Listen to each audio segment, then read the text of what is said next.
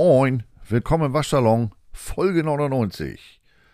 Manchmal kommt's ja ganz schnell ganz anders, als man denkt. So geschehen letzten Donnerstag, wo mich ein Anruf des Hamburger Footballverbandes erreichte. Die Hamburger unter 18 U18 Jugendauswahlmannschaft, kurz Ham Jam, Hamburger Jugendauswahlmannschaft, wird am 29. und 30.10., also am kommenden Wochenende, am Jugendländerturnier in Mannheim teilnehmen. Das findet jedes Jahr statt und nachdem der vorgesehene Mann ausgefallen war, fehlt ihm nun kurzfristig ein Equipment Manager. Gibt da zwar einen zweiten Mann, der hat das aber so noch nie zuvor gemacht, jedenfalls auch nicht alleine. Und es ist zwar viele, viele Monde her, von Missouri mal abgesehen, ähm, dass ich das gemacht habe. Zuletzt tatsächlich bei der Junioren-Weltmeisterschaft 2009 in Canton, Ohio. Björn Werner und Konsorten. Aber ich wollte die Jungs natürlich auch nicht hängen lassen. Und deshalb bin ich eingesprungen. Ja, hm, von wegen eingesprungen, gesprungen. Mein Fahrwerk bereitet mir immer noch sehr viel Spaß. Ähm, was das wohl werden soll am Wochenende. Da das jetzt aber alles so überraschend kommt und ich, wie gesagt, nicht so ganz schnell zu Fuß bin und ich das natürlich auch ordentlich machen möchte, bin ich letzten Samstag ins Trainingslager der Jugendauswahl nach Bispingen gefahren. Das liegt ungefähr 70 Kilometer südlich von Hamburg in der Lüneburger Heide. Da kannte ich mich auch mal aus. Da habe ich Mitte der 80er meine Bundeswehrjahre verbracht. Ähm, egal. Ich wollte mich mit dem Staff abstimmen, was denn so an der Sideline benötigt wird, beziehungsweise was gewünscht wird. Denn anders als ich das von Missouri kenne, verläuft hierzulande die Trennlinie zwischen Physios und Equipment nicht immer ganz so scharf. Äh, wir kümmern uns teilweise, also wir Equipment, ich rede schon von mir in der dritten Person, nein, weil ich das ja mit jemandem zusammen mache. Wir kümmern uns teilweise auch um Wasser, um Elektrolytgetränke, Sideline und Halbzeitverpflegung, aber natürlich in enger Abstimmung mit den Physios und gegebenenfalls Ärzten. Wenn die da also ein kaltes Buffet an der Sideline haben möchten, ich habe in den letzten Jahren da so einiges äh, in diesem Lande gesehen, dann gibt's ein kaltes Buffet.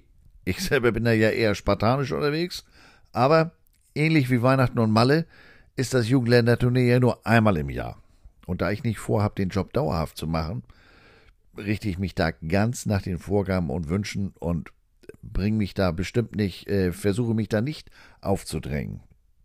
Aber weiß ja jeder, dass ich alles weiß und vor allem besser. Alles weitere rund um mein temporäres Comeback und das Jugendländerturnier in Mannheim gibt es dann nächste Woche. Nächste Woche, Folge 100. Dann passt's ja, dass das wieder eine Waschsalon-Reisetagebuch-Folge wird. Für die, die den beiden anderen Reisetagebüchern aus Missouri aus diesem Jahr zugehört haben, ähm, für die ist das sicherlich mal ganz interessant, die doch erheblichen Unterschiede zu hören. Und mal ganz nur eigennützig, wer in und um Mannheim wohnt und mal vorbeikommen möchte, alle Infos rund um das Turnier findet man auf der Webseite der Mannheim Bandits. Die richten das Ganze aus. Und auf der Grund der Kurzfristigkeit mache ich mir jetzt anders als mein erster Ansatz, auch kein Stress mit Klamotte, von wegen neutral und so weiter. Ich bin der in der Missouri-Klamotte. Irgendwie macht die Technik mich hier schon wieder unruhig. Naja, mal die Technik fragen. Da ich diese Woche mit entsprechenden Vorbereitungen und zusätzlichem Besuch aus der Schweiz be äh, bekomme, nee, der Satz macht keinen Sinn. Kopf einschalten, äh, also, diese Woche Jugendländerturnier beschäftigt, Besuch aus der Schweiz, alles unvorhergesehen. Ähm, Folge wird heute kurz, aber hoffentlich nicht langweilig. ich bin ja wieder ein Dichter, also. Ähm, ich habe wieder zwei interessante Fragen von euch bekommen, die ich auch hier im Waschsalon noch einmal für alle sozusagen beantworten möchte. Dazu öffne ich mal den Briefkasten. Valentino hat mir die Frage gestellt, wie das in Sachen Equipment abläuft, wenn ein Spieler wie beispielsweise Christian McCaffrey ganz aktuell das Team wechselt. Was geschieht mit seinem bisherigen Equipment? Woher weiß das neue Team, was der Spieler benötigt, bevorzugt und vor allem welche Größen er in seinem Equipment wie Helm, Shoulderpad etc. hat? Ob es da eine teamübergreifende Übersicht aller Spieler äh, für die Equipment Manager gibt? Frage finde ich sehr gut, auch wenn NFL natürlich nicht so ganz mein Metier ist, aber gibt ja immer einen, den man fragen kann. Und auf dem Weg habe ich mir dann mal gedacht, Mensch, das kannst du das eine mit dem anderen verbinden und ich gucke mir den Kameraden, nämlich Christian McCaffrey, mal näher an.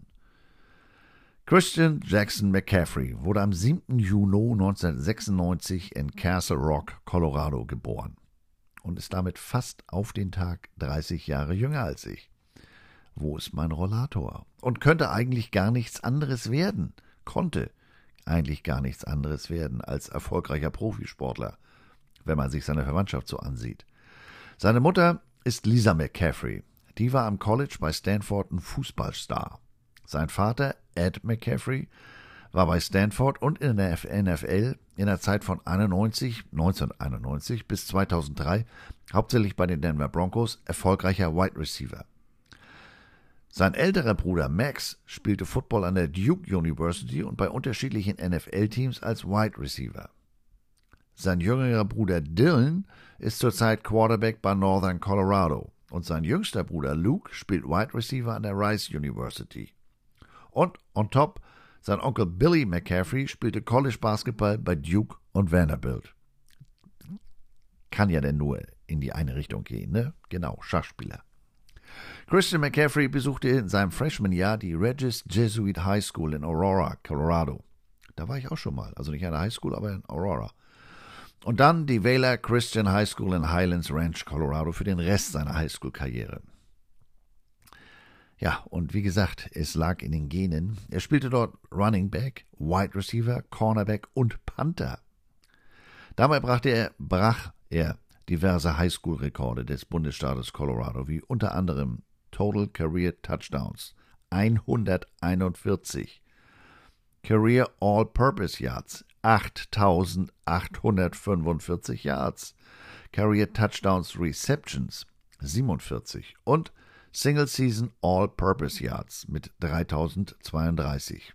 All-Purpose Yards sind gelaufen, gefangen und als Returner, also ich sag mal unterm Strich alles, was er an Yards erzielt hat. Er wurde in den Jahren 2012 und 2013 zu Colorados Gatorade Football Player of the Year ernannt. Außerdem spielte er auch noch Basketball und war ein hervorragender Sprinter im Leichtathletikteam seiner Highschool. Als Sophomore erzielte er seine persönliche Karriere-Bestzeit von 10,75 Sekunden über 100 Meter. Und als Junior war er 2013 unter den Top 10 über 100 und 200 Meter in ganz Colorado. Also schon immer gut zu Fuß. Als einer der 100 besten Highschool-Footballer der USA wurde er 2014 US Army All-American. Rivals.com sah ihn als Four-Star Recruit, also vier Sterne. Außerdem als den drittbesten All-Purpose-Back seines Jahrgangs und insgesamt als den 77. besten Spieler dieser 100. Dann folgte er den Fußstapfen seiner Eltern und entschied sich für Stanford, um dort College Football zu spielen. Zwischen 2014 und 2016 erzielte McCaffrey in 632 Laufversuchen insgesamt 3922 Yards. Das ist im Schnitt 6,2 Yards pro Lauf und 21 Touchdowns. Außerdem fing er 99 Pässe für 1206 Yards, das sind 12,2 Yards im Schnitt, für weitere 10 Touchdowns. Als Returner erzielte er in 34 Punt Returns 380 Yards und einen Touchdown und als Kick Returner in 56 Returns 825 Yards und einen Touchdown. Insgesamt waren das 6333 All-Purpose Yards und 33 Touchdowns während seiner Highschool-Zeit. 2015 brach McCaffrey den Rekord von Barry Sanders für NCAA All-Purpose Yards mit 3861. Gut zu Fuß. 2016 war McCaffrey bester Spieler in der gesamten NCAA nach All-Purpose Yards. Im Schnitt 211,6 Yards pro Spiel. Er führte die Pac-12 in Rushing Yards mit 1603 Yards an und war insgesamt der viertbeste Running Back in Rushing Yards per Game, nämlich 145 Yards. Ähm, wie gesagt, in der gesamten NCAA. Nach einer Verletzung in der Niederlage gegen die Washington State konnte ähm, Christian McCaffrey in der Woche danach beim Sieg der Cardinal gegen Notre Dame nur zusehen. Das motivierte ihn aber nur und er erzielte in seinem nächsten Spiel, nämlich in der Woche danach, gegen den Rivalen Cal, die Cal Bears, ein Stanford Single Game Rushing Record mit 284 Rushing Yards in einem Spiel. Das ist fast dreimal das Feld rauf und runter. Soweit kann ich nicht mal gucken. McCaffrey wurde ins 2016 All Pac-12 First Team berufen und wurde der, das muss ich ablesen, College Sports Information Directors of America Academic All-American of the Year. Fragt mich nicht, was die Sports Information Directors of America Association ist. Ähm, das Wort Academic lässt mich vermuten, ähm, dass es da um die vier Grundrechenarten ging.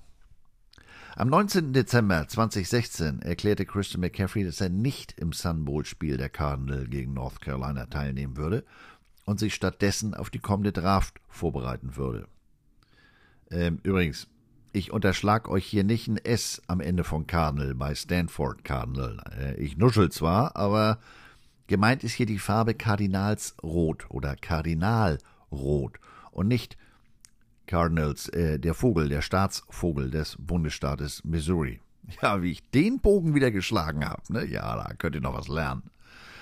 Diese Entscheidung, nicht an einem Bowl-Spiel teilzunehmen, war zu dem Zeitpunkt, also vor sechs Jahren, noch eher ungewöhnlich und wurde mit sehr unterschiedlichen Reaktionen aufgenommen. Die einen beurteilten die Entscheidung als klug im Hinblick auf die Draft und seine weitere Karriere. Andere dagegen sahen diese Entscheidung als absolut egoistisch an. Ja, als was denn sonst? Ähm, diese Grundsatzdiskussion sollte sich in den nächsten Jahren, ihr kennt das, nur noch am Fahrt aufnehmen. Der Radiomoderator Mike Greenberg drückte es damals so aus. Jeder, der Christian McCaffrey für seinen Verzicht auf die Teilnahme an einem mehr oder weniger Exhibition Game, es geht ja um nichts, wenn du nicht um die National Championship spielst, als Quitter bezeichnet und dabei nicht versteht, dass er seine weitere Karriere im Blick hat, der hat den College-Sport nicht wirklich verstanden im Nachhinein geradezu prophetische Worte. Die Carolina Panthers wählten McCaffrey in der ersten Runde der NFL-Draft 2017 an achter Stelle. Er war damals der zweite Running Back, der gedraftet wurde. Vor ihm wurde an vierter Stelle LSU's Leonard Fournette von den Jacksonville Jaguars gedraftet. Und am 4. Mai 2017 unterzeichnete McCaffrey einen Vierjahresvertrag über 17,2 Millionen Dollar mit einem Signing-Bonus von 10,7 Millionen Dollar. Nach einem im Verhältnis verhaltenen Rookie-Jahr 2017 startete McCaffrey schnell durch und war nach drei Jahren mit nahezu 3000 Yards Rushing und mehr als 300 Passfängen einer der erfolgreichsten und vor allem spektakulärsten Neulinge in der NFL. Dafür belohnten die Carolina Panthers im März 2020 mit einem neuen Vierjahresvertrag über 64 Millionen Dollar samt 21,5 Millionen Dollar Signing-Bonus. Auf das Jahresgehalt und die Vertragslaufzeit umgerechnet macht ihn dieser Vertrag mit 16 Millionen Dollar pro Jahr zum bestbezahlten Running Back. Ja, Ezekiel Elliott von den Cowboys und Alvin Kamara von den New Orleans Saints haben eine höhere Vertragssumme, aber der Vertrag hat auch eine längere Laufzeit. Und darauf umgerechnet müssen die armen beiden Stackel sich mit 15 Millionen im Jahr begegnen. Begegnen, ja, begnügen. McCaffrey entwickelte sich auch schnell zu einem sehr beliebten Werbepartner. Er wirbt unter anderem für Nike, Bose, Bose, Lois Baumarkt, Pepsi, Nerf, Nerf Gun, vielleicht schon mal gehört, das ist eine Marke des US-amerikanischen äh, Spielwarenherstellers Hasbro und für USAA, Finanzdienstleister, der ein oder andere kennt die Commercials äh, mit Kollege Gronkowski. Ähm, der Finanzdienstleister richtet sich hauptsächlich an Angehörige der Streitkräfte und deren äh, Angehörigen. Also die Streitkräfte der Vereinigten Staaten. Nicht, dass da jetzt einer, äh, ein Bundeswehrsoldat anruft und sagt, guten Tag. Das Wort nichts. Und nebenbei, nebenbei, also das ist sogar sehr umfangreich, engagiert McCaffrey sich im Rahmen seiner Christian McCaffrey Foundation in Verbindung mit seiner Rückennummer 22 unter anderem für medizinisches Personal, Frontline Personnel, wie er das nennt. Gemeint sind damit die, die da in erster Linie in erster Reihe standen während der Corona-Pandemie, als es ganz heftig war, und eben auch wieder für die Streitkräfte. McCaffrey konnte zahlreiche NFL- und Teamrekorde aufstellen. Bisher, die Karriere ist ja noch nicht vorbei. Unter anderem für die meisten Passfänge eines Running Backs in einer Saison, 116. Er ist bisher auch der einzige Running Back mit 100 oder mehr Passfängen in zwei Spielzeiten. Er ist auch der erste Spieler in der Geschichte der NFL, der in den ersten zehn Spielen einer Saison mehr als 1000 Rushing Yards und 500 Receiving Yards erzielen konnte. Ja, wie ich immer sage, die haben da drüben für alles eine Statistik. Wundert mich, dass da nicht das Wetter mit einbezogen wurde. Verletzungsbedingt konnte McCaffrey 2020 und 2021 nur in insgesamt zehn Spielen für die Panther auflaufen.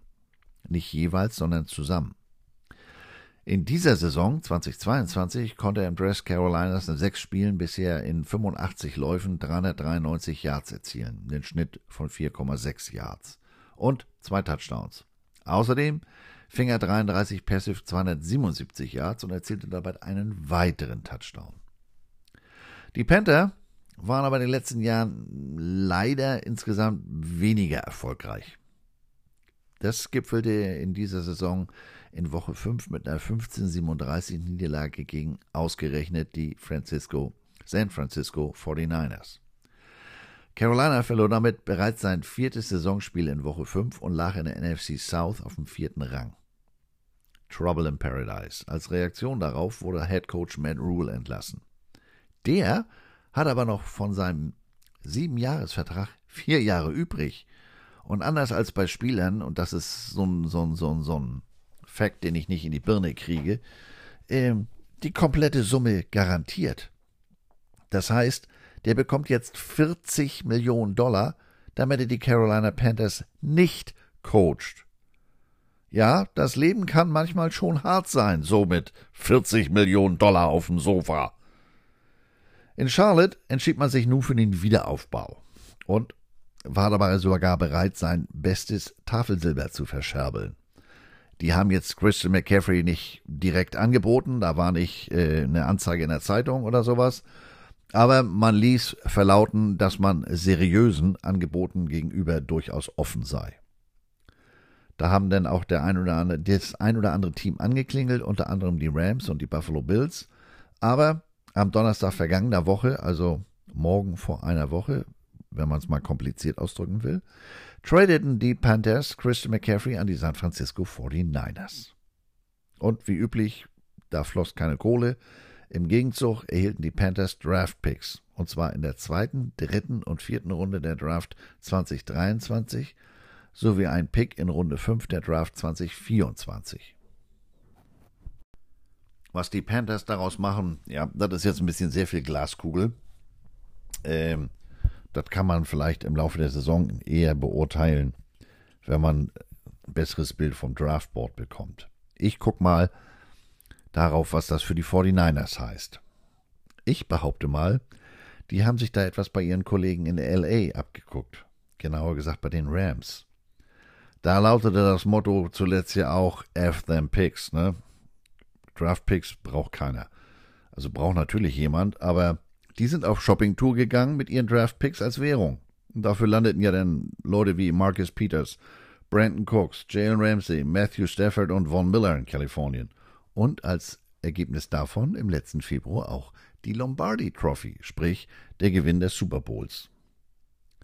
McCaffrey hat die 49ers, wie gesagt, jetzt einiges an Draftkapital gekostet. Und die haben jetzt noch zwei Picks in der dritten Runde, einen in der fünften und zwei in der siebten Runde der kommenden Draft.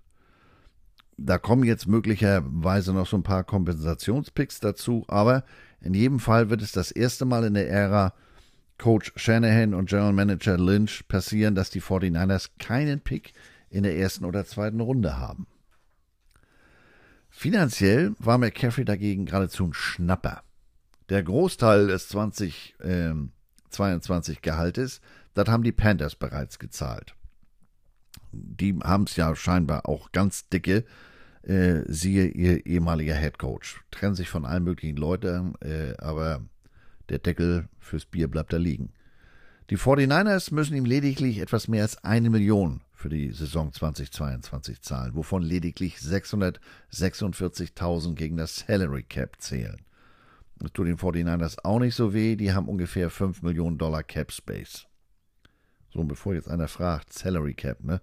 Also bis ins letzte Detail ist das für mich ein Buch mit mehr als sieben Siegeln. Ja, da könnte und sollte ich mich mal mit beschäftigen, aber da brauche ich wirklich, glaube ich, mal zwei, drei gute Bier und eine ruhige Stunde.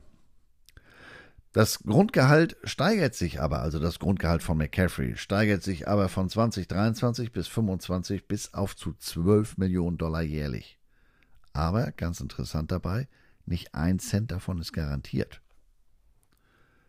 Erklärt sicherlich auch den hohen Signing-Bonus. Und genauso schnell wie der gesunde McCaffrey auf dem Feld unterwegs ist, wickelte der jetzt diesen Trade für sich ab. Nur ungefähr 14 Stunden nachdem er von dem Trade erfahren hatte, hatte er die 2500 Meilen von Tür zu Tür zwischen Charlotte und Santa Clara zurückgelegt und stand in der Lobby vom Levi's Stadium. Und kaum angekommen, äh, fing er an, den General Manager äh, Lynch zu bearbeiten, ihm am Sonntag gegen die Chiefs spielen zu lassen. Er hätte die Woche bereits zweimal trainiert, sei dann ins Flugzeug gestiegen, also im Grunde genommen nichts anderes als bei jedem anderen Auswärtsspiel an der Westküste.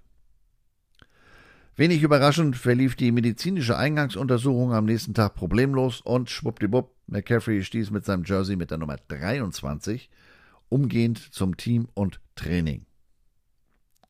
Was heißt denn das jetzt praktisch? Er hat am Training teilgenommen, also aktiv, nicht als Besucher oder Zuschauer, so wie ich. Dass er laufen kann, steht außer Frage. Aber da gibt es mitunter schon sprachliche Probleme. Wie sind die Spielzüge der 49ers footballsprachlich aufgebaut? Wie die jeweilige Pass Protection und so weiter? Das ist, würde ich jetzt mal behaupten, so ziemlich das Einzige, was einen Neuling bremsen kann, diese Sprachbarriere. Also hören und verstehen. Ähm, nach dem Training wurde überliefert, gab es noch einen kurzen Klönschnack im Lockerroom. Da würde mich mal interessieren, warum, wieso, weshalb der so aufgebaut ist, denn er sitzt zwischen Tight End George Kittle, das macht ja noch Sinn, aber auf der anderen Seite sitzt Cornerback Javarius Ward. Also wir bauen das immer so nach Positionsgruppen, unseren, unseren Lockerroom. Deswegen bin ich erstaunt, dass das hier so bunt gemischt ist. Also, dass er neben dem Tight End sitzt, macht ja noch Sinn für mich. Offenspieler, aber neben dem DB, aber was weiß ich schon, NFL. Naja, äh, danach ging es jedenfalls für ihn ab zur Pressekonferenz. Und da ähm, äußerte er sich äußerst begeistert über den Trade. Und das war auch ehrlich und nicht nur das, was man jetzt bei so einem Anlass so von sich gibt. McCaffrey war ja bei den Carolina Panthers zuletzt eines der wenigen Highlights, um mal vorsichtig zu formulieren. 1 zu 5 Start in dieser Saison lässt das ja auch unschwer erkennen. In den drei Spielzeiten zuvor konnte man jeweils nur fünf Spiele gewinnen und nur einmal mehr Spiele gewinnen als verlieren. Also man war nur einmal über 500. Und das war in seinem Rookie-Jahr 2017. Das ist ja schon verjährt sozusagen. Und dann kommt da noch eine persönliche Note dazu. McCaffreys Vater spielte in Denver und San Francisco für den Vater seines neuen Head Coaches, nämlich Ed Shanahan. Christian McCaffrey, also er selber, wurde 1996 in der Nähe von Denver geboren, wo der damals 16 Jahre alte Kyle Shanahan zur Highschool ging. Und auch zu General Manager Lynch besteht auch eine Art Verbindung. Lynch spielte zu Beginn seiner Spielerkarriere Quarterback bei Stanford und hat Touchdown-Pässe auf Ed McCaffrey geworfen. Ich muss gestehen, das Detail mit dem Quarterback war mir neu, ähm, denn wer Lynch mal als Strong Safety hat spielen sehen, wird ähnlich wie ich wahrscheinlich kaum glauben können, dass der mal Brote geworfen hat. Lynch war zu seiner Zeit einer der gefürchtetsten Tackler der ganzen NFL. Lynch erinnerte sich aber auch an Fraternity-Partys, auf denen sich McCaffreys Eltern Ed und Lisa kennengelernt haben. Also er ist sozusagen in die Familie zu Hause gekommen. Aber damit immer noch nicht genug. Selbst zum Stadion hat er den Bezug. Da hat es einer seiner besten Spiele für Stanford abgeliefert. Das war das Spiel, in dem er den Rekord von Barry Sanders brechen konnte, das Pac-12 Championship Game 2015, bei dem er beim Sieg über USC 461 All-Purpose Yards in einem Spiel erzielte. Die Voraussetzungen stimmen also, damit sich der Trade zumindest für die 49ers Beteiligten auszahlt. Wie gesagt, Carolina, das muss man sehen, was die daraus machen. Aber wie das immer so ist, Theorie und Praxis. Äh, am vergangenen Sonntag hat Carolina ja, äh, Carolina, schönen guten Tag, hat San Francisco ja gegen die Chiefs gespielt. Da war noch nicht so viel davon zu sehen. Ja, okay, McCaffreys Rolle war natürlich noch limitiert. Der hat meines Wissens nicht ein einziges drittes Down gespielt. Hatte jetzt acht Läufe für 38 Yards und zwei Passfänge für 24 Yards. Ähm, aber die viel gepriesene Defense etc. der 49ers, die kam mit 44, 23 doch böse unter die Räder. Ähm, ich kriege hier gerade interessante Nachrichten. So ein Trade mitten in der Saison, zumal von diesem Kaliber, sorgt aber nicht bei allen Abteilungen für uneingeschränkte Begeisterung. Denn was sportlich Sinn ergeben mag, das wird die Zukunft zeigen, kann beispielsweise für das Marketing ein mittlerer Albtraum sein. Und da ist, ich erwähnte das, Christian McCaffrey als sehr beliebter Werbepartner ein gutes Beispiel. Der war zumindest gefühlt für mich das Gesicht der Carolina Panthers, denn zuletzt auf beispielsweise Quarterback ist ja sonst so ein Klassiker. Da ging das ja eher zu wie auf einem Karussell. Da konntest du gar nicht so schnell aufspringen, wie du wieder abgeworfen wurdest. Also ähm, Newton, jetzt hier der, der Erdbeerblonde, der meines Wissens spielt, ähm, der Kollege aus Cleveland, das ist ja irgendwie alles nix. Was mich so ein bisschen wundert, so ganz schlecht, aber gut, ich bin auch so ein bisschen äh, Fan von dem. Insofern, meinst du, ich komme jetzt auf den Namen? Der Cleveland Quarterback. Ich könnte jetzt aufstehen und meine Funko-Figur angucken, aber ihr wisst, wen ich meine. Ähm, und auch äh, andere, ich sag mal, publikumswirksame Positionen wie Wide Receiver oder besagter Head Coach, die sind ja nur auch äh, in letzter Zeit, in jüngster Vergangenheit, ganz schnell auf dem Abstellgleis oder in Arizona gelandet. Ähm, eignet sich also auch nicht so wirklich für eine Teamkampagne. Da brauchst du ja eine Konstante. Bleibt Christian McCaffrey. Der hat ja nur auch noch ein Werbegesicht. Der sieht ja aus wie der Traum jeder Schwiegermutter. Und das meine ich jetzt nicht böse. Ähm, auch wenn der in den letzten beiden Jahren sehr viel, wie gesagt, mit Verletzungen zu kämpfen hatte, der ist doch eine positive Konstante. Und wenn solch ein Spieler dann, ich sag mal, das Werbemotiv ist, äh, dann ist erwartungsgemäß der Fanshop auch reichlich mit Sachen von ihm, mit Nummer und Name und so weiter äh, ausgestattet. Und wenn dann mitten in der Saison so jemand weggetradet wird, dann knallen da bei den Verantwortlichen äh, nicht unbedingt die Sektkorken und auch die anderen Werbepartner, Nike etc., müssen da jetzt ähm, gegebenenfalls mit Photoshop etwas am Feintuning oder etwas Feintuning an ihren Motiven betreiben. So, und nachdem ich nun über Verona in Kopenhagen angekommen bin, komme ich zur Beantwortung der eigentlichen Frage. Eine weitere Abteilung, die von so einem Trade unmittelbar betroffen ist, ist der, Trommelwirbel, wer hätte es gedacht, der Equipment Room. Wie wir eben gehört haben, oder wie ihr eben gehört habt, hat McCaffrey so gar keine Zeit verloren, um von Charlotte nach Santa Clara und auf den Trainingsplatz zu kommen.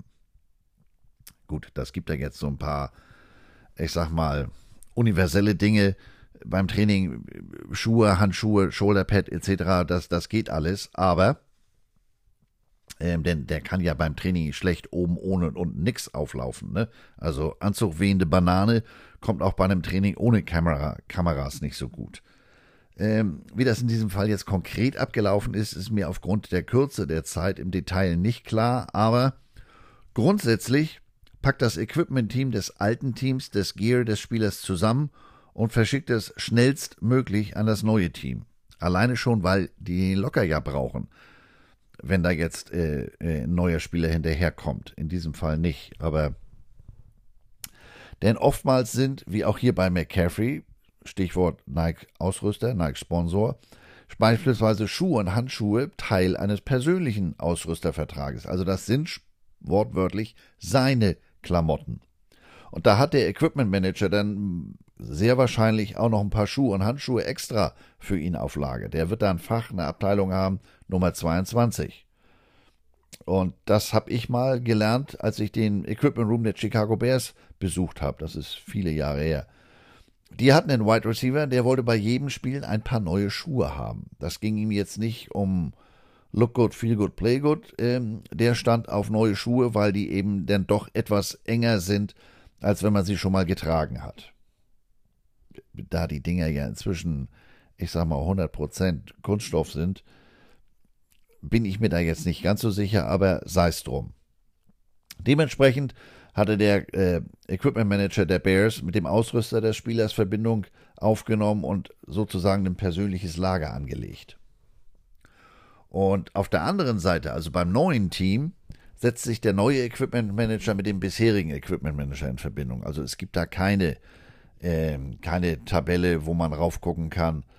Ähm, da ist wirklich Professional Courtesy gefragt, da geht man miteinander freundlich um und ähm, tauscht sich dann aus, welche Größen, welche Modelle bei Helm und Shoulderpad und was er sonst vielleicht so bei Equipment für Vorlieben hat. Was weiß ich, ich brauche immer einen, einen, pro Quarter ein neues äh, Quarterback-Towel oder was weiß ich was für Geschichten. Ähm, damit er das alles entsprechend vorbereiten kann. Und auch mit dem Spieler setzt er sich äh, in Verbindung, damit ein entsprechendes Jersey vorbereitet werden kann. Denn ähm, grundsätzlich hängen Spieler ja aus den unterschiedlichsten Gründen an ihrer Jersey-Nummer. Und in diesem Fall machte es noch mehr Sinn, da McCaffrey im Rahmen seiner Stiftung die Nummer 22 äh, vielseitig verwendet. Moment, ich muss noch was trinken, aber ist Wasser. Ja, eins ich messe. Ähm, bei den 49ers ist die 22 aber vergeben. Die trägt Running Back Jeff Wilson Jr. Alternative College-Nummer. Bei Stanford trug er die 5. Geht auch nicht. Die trägt Quarterback Trey Lance, auch wenn der momentan verletzt ist. Oftmals wird da unter den Spielern dann gedealt. Da wird dann, äh, äh, fließt mitunter sogar Geld. Äh, nicht unbedingt direkt, das geht dann an eine, an eine Stiftung oder ähnliches, aber dazu war ja jetzt keine Zeit. 14 Stunden. Der konnte ja mal gerade von einem Flieger in den anderen hoppen. Und deswegen hat McCaffrey sich für die freie Nummer 23 entschieden bleibt abzuwarten, ob sich das zukünftig noch ändert, ob er da in der Offseason ähm, zuschlägt, hätte ich fast gesagt. Und um mal wieder von etwas zu sprechen, wovon ich Ahnung habe ähm, oder unmittelbare Erfahrung. Im College ist das grundsätzlich nicht viel anders. Auch da gibt es besagte Professional Courtesy zwischen den Equipment Managern. Ich hatte das ja mal erwähnt, dass wir bei dem einen Spiel da dem anderen Team auf einem ganz kleinen Dienstweg mit Lineman-Handschuhen ausgeholfen haben. Ausnahmen bestätigen aber die Regel. Als Missouri Anfang September via Transferportal den Cornerback Marcus Clark aus Miami bekam, waren wir im Equipment Room nicht so ganz weit vorne in der Kommunikationskette. Ganz im Gegenteil. Wir erfuhren durch den Positionscoach von dem Zuwachs. Für morgen ist alles klar, ne? rief der nur rein und wir so, hä? Den Kollegen bei den Miami Hurricanes konnten wir dann nicht mehr erreichen. Also mal das allwissende Google bemüht, um zumindest eine ungefähre Ahnung zu haben. Was trägt denn der so? Aha, ja, sieht aus wie ein F7, Handschuhe, Jersey-Nummer. Ja, aber Jersey-Nummer, das ist das nächste Problem. Wir sind ja schon, das war ein, das erste Spiel war, meine ich, schon gespielt. Auf jeden Fall ist da die Messe ja gelesen. Die Nummern sind zu Beginn der Saison bereits alle vergeben. Und bei einem Roster von 120 plus Spielern auch schon mal doppelt. Seine Nummer 28 aus Miami gibt es bei Missouri nicht mehr. Die ist vergeben. Blieben noch die 23, die 27 und 29, wenn er denn in der 20er-Reihe bleiben wollte. Und bei den 30er-Nummern sah es auch nicht viel besser aus. Also, da muss mit den Kameraden gesprochen werden. Da musste dann eben am nächsten Tag improvisiert werden. Es ist ja, wie es ist.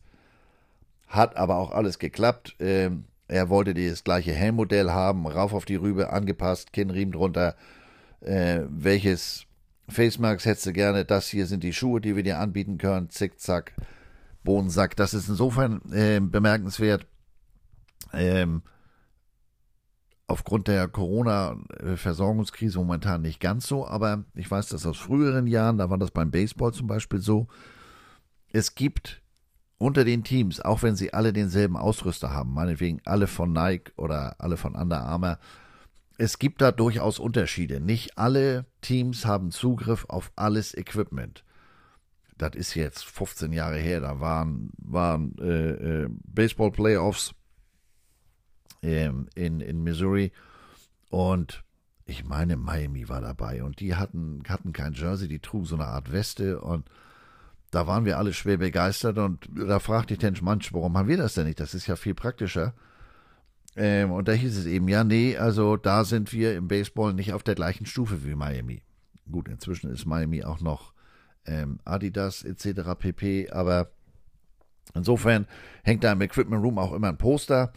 Denn wenn du einen Spieler fragst, ja, ich habe graue Schuhe. Ja, danke, so genau wollte ich es gar nicht wissen. Haben wir also hingekriegt. Wie gesagt, das äh, haben wir ja nicht das erste Mal gemacht. Und äh, für uns blieb dann nur die große Matrix zu erweitern, denn wir haben intern so eine große Übersicht. Die haben wir uns selbst erstellt oder Ruben hat die vielmehr erstellt. Das ist wirklich eine große, große Tabelle. Ich würde mal sagen DIN A2, in der so ziemlich alles von jedem einzelnen Spieler erfasst ist.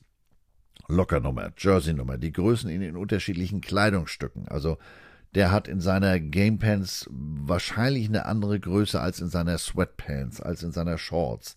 Welche Modelle von Schuhen er gerne trägt, welche Handschuhe, welches Shoulderpad. Ähm, trägt er am Shoulderbett eine Backplate, welchen Kinnriemen, äh, welchen Helm in welcher Größe und welche dazugehörige Face Mask. Diese Matrix, diese Übersicht hängt, wie gesagt, im Equipment Room aus, damit man nicht jedes Mal wieder von vorne anfangen muss. Mensch, äh, die Nummer 33, was hat der denn jetzt für, für ein Face Mask? Ähm, die haben ja auch drei Helme und verschiedene Face Masks, schwarz, weiß, gelb, damit da nicht wieder jedes Mal nachgefragt werden muss und vor allem den Spieler nicht fragen muss. Denn wie eben schon mal gesagt, im Detail, äh, im Zweifel weiß der solche Details am wenigsten. Der, dass der die konkrete Modellbezeichnung nicht drauf hat, ist völlig klar. Aber das wird da ja schon teilweise eng, wenn du den nach seiner Größe fragst. Äh, ich glaube L. Ja, glauben kannst du in der Kirche. Ähm, dann wird's schon mal eng, ne? Oder auch, wie gesagt, Schulterpad, ja, grau, ne? Danke. So genau wollte ich es gar nicht wissen. Äh, und wenn ihr jetzt glaubt, nee, das ist so, das habe ich mir nicht ausgedacht. Da sind Spieler hier in Deutschland deutlich aufgeklärter. Was vermutlich auch daran liegen mag, dass sie sich die Ausrüstung eben selber kaufen und deshalb vorher genau recherchieren, taucht das was oder nix. Denn wir wissen, ein Taucher, der nichts taucht, taucht nix. Hat Werner schon gesagt. Das dazu. Eine weitere Anfrage kommt von, nicht Anfrage, Frage, kommt von André. Dem ist aufgefallen, dass bei Helmen mit beweglichen Teilen zur Verringerung der Gefahr von Gehirnerschütterung, wie meinetwegen bei dem Rydell Speedflex die Klappe auf der Vorderseite, äh, oder den sogenannten tektonischen Platten beim Shut F7, dass diese oftmals von den Decals, von den Mittelstreifen überklebt werden und ob das nicht die Funktion dieser Teile einschränkt oder sogar zunichte macht. Auch hier wieder hervorragende Frage. Das ist mir in Missouri auch aufgefallen, besonders beim F7. Beim Speedflex wird das Decal, also dieser Mittelstreifen, immer peinlich genau unterbrochen und ausgeschnitten. Beim F7, ähm, ja, das sind da ja in der Mitte einzelne Platten, da ist das schon deutlich aufwendiger mit der Schnibbelei. Und ähm, habe ich mir gedacht, naja, daran liegt das, dass man sich das gespart hat. Hab das dann aber selber nachgefragt und da hieß es ja, nee, das ist nicht so entscheidend. Das war für mich jetzt aber nicht so die ganz äh, zufriedenstellende Frage, äh, Antwort. Und auch aufgrund der Frage von André habe ich mich da jetzt nochmal näher mit beschäftigt und versucht zu recherchieren. War gar nicht so einfach, aber dazu komme ich gleich. Zum einen ist mir aufgefallen, ich habe da jetzt letztes Wochenende ähm, am Samstag als auch am Sonntag im Fernsehen verstärkt drauf geachtet, die sind sich da alle weitestgehend einig. Die machen das fast alle, so wie ich das eben beschrieben habe. Äh, beim Speedflex äh, beschneiden sie das sozusagen und beim F7 nicht. Das hat mich ja nur erst recht neugierig gemacht, ne? Und mir dann mal die Helme in Erinnerung gerufen, beziehungsweise Flex habe ich hier auch bei mir im Regal stehen, den habe ich dann mal rausgeholt. Und siehe da, beim Speedflex vorne, das von mir bezeichnete Handschuhfach, diese Platte, die kann ich mit der Hand bewegen, eindrücken. Beim F7 lässt sich doch gar nichts mit der Hand bewegen. Jetzt komme ich zu dem Punkt, dass das mit der Recherche gar nicht so ganz einfach war. Die Herstellerwebseite ist zurzeit nicht erreichbar. Was ich an sich schon bemerkenswert finde. Wir reden hier von Schatt. Aber, wie ich von drüben weiß, die haben immense Nachschubprobleme. Und deswegen äh, haben die momentan ihre Webseite mit Produktübersicht, was man denn alles kaufen kann. Äh, die haben die vom Netz genommen. Die nennen das jetzt Umbau der Webseite. Aber ähm, ich würde mal sagen, das liegt daran, dass die zurzeit nicht alles liefern können und wollen sich da vor unangenehmen Anrufen und Anfragen bewahren. Aber mit etwas Aufwand wurde ich fündig. Diese tektonischen Platten, die sind mit dem Innenleben des Helms fest verbunden und reagieren auf Kontakt mit der Außenschale, also äh, sozusagen in seiner Gesamtheit und nicht einzeln wie beim Speedflex. Und demzufolge ist das mit den aufgeklebten Decals in der Tat nicht so entscheidend, wie von mir vermutet. So, wie gesagt, das war heute kurz, aber hoffentlich auch kurzweilig, denn das war es auch schon für heute. Äh, wie gesagt, dem Programm außerhalb des äh, Waschsalons geschuldet. Nächste Woche Folge 100, wie der bereitschuldigere Österreicher schon sagte, I'll be back. Bis nächste Woche. Passt auf euch auf. Moin, moin.